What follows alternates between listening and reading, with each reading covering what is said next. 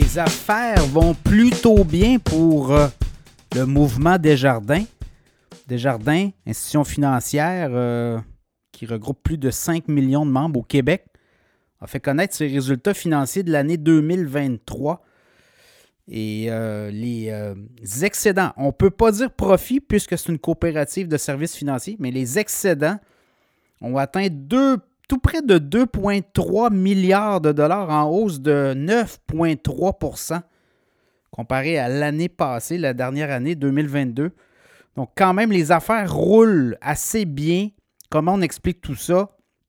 Bien, on dit que chez Desjardins, il y a des sources de revenus qui ont augmenté, notamment les revenus d'intérêt, les revenus que vous payez sur vos prêts hypothécaires, notamment les coûts d'emprunt qui explosent. Bien, Desjardins est capable de tirer profit de tout cela. On dit que les revenus des euh, prêts, les intérêts, notamment de l'argent qu'on prête, ben, c'est 11,1% de plus. Également dans l'assurance. L'assurance est très payante pour Desjardins. Vous avez vu les hausses des primes? Les primes ont explosé. Est-ce qu'on donne est-ce qu'on paie trop cher nos, euh, primes d'assurance? Ben, écoutez, 29% de hausse dans le cas de Desjardins au niveau des revenus d'activité d'assurance. Donc, c'est un peu là qu'on a fait beaucoup d'argent pour Desjardins. Autre chose, euh, Desjardins est un des plus grands prêteurs hypothécaires, le plus grand prêteur hypothécaire au Québec. Je pense que c'est plus de 40% du marché hypothécaire est détenu par Desjardins. Là, ce qu'on voit, c'est que de plus en plus aussi, vous le voyez, les gens euh, renouvellent leurs hypothèques. 3 ans, 5 ans, tout ça arrive à terme. Et là, ben, on doit renouveler. On était à 1,5, 2 et on dit qu'en moyenne, c'est entre 7, 800, 900 dollars de plus à payer par hypothèque euh, par mois. Dans certains cas, évidemment, si vous étiez à taux variable, c'est beaucoup plus élevé, mais c'est pour les hypothèques euh, fermées, comme on dit.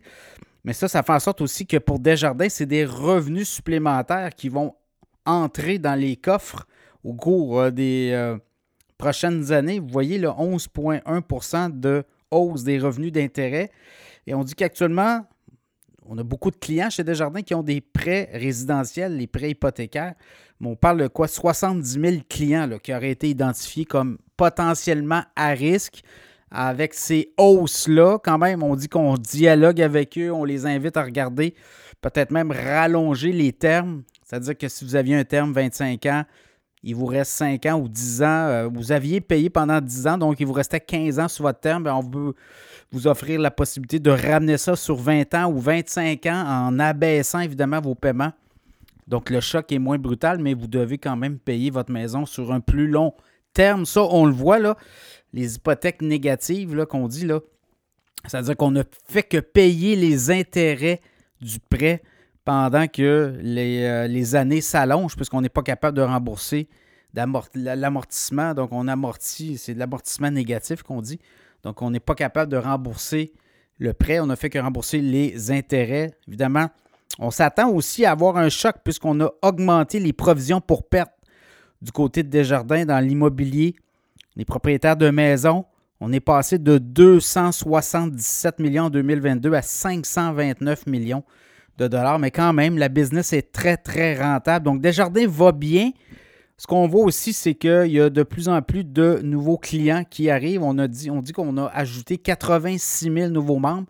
Les nouveaux arrivants qui arrivent au Québec, il y en a beaucoup qui vont s'ouvrir des comptes chez Desjardins. Les entreprises aussi, on a ajouté 12 000 entreprises de plus dans les comptes euh, chez Desjardins. Et ça, ça fait en sorte que l'actif total, on parle de 422,9 milliards de dollars, les actifs chez Desjardins.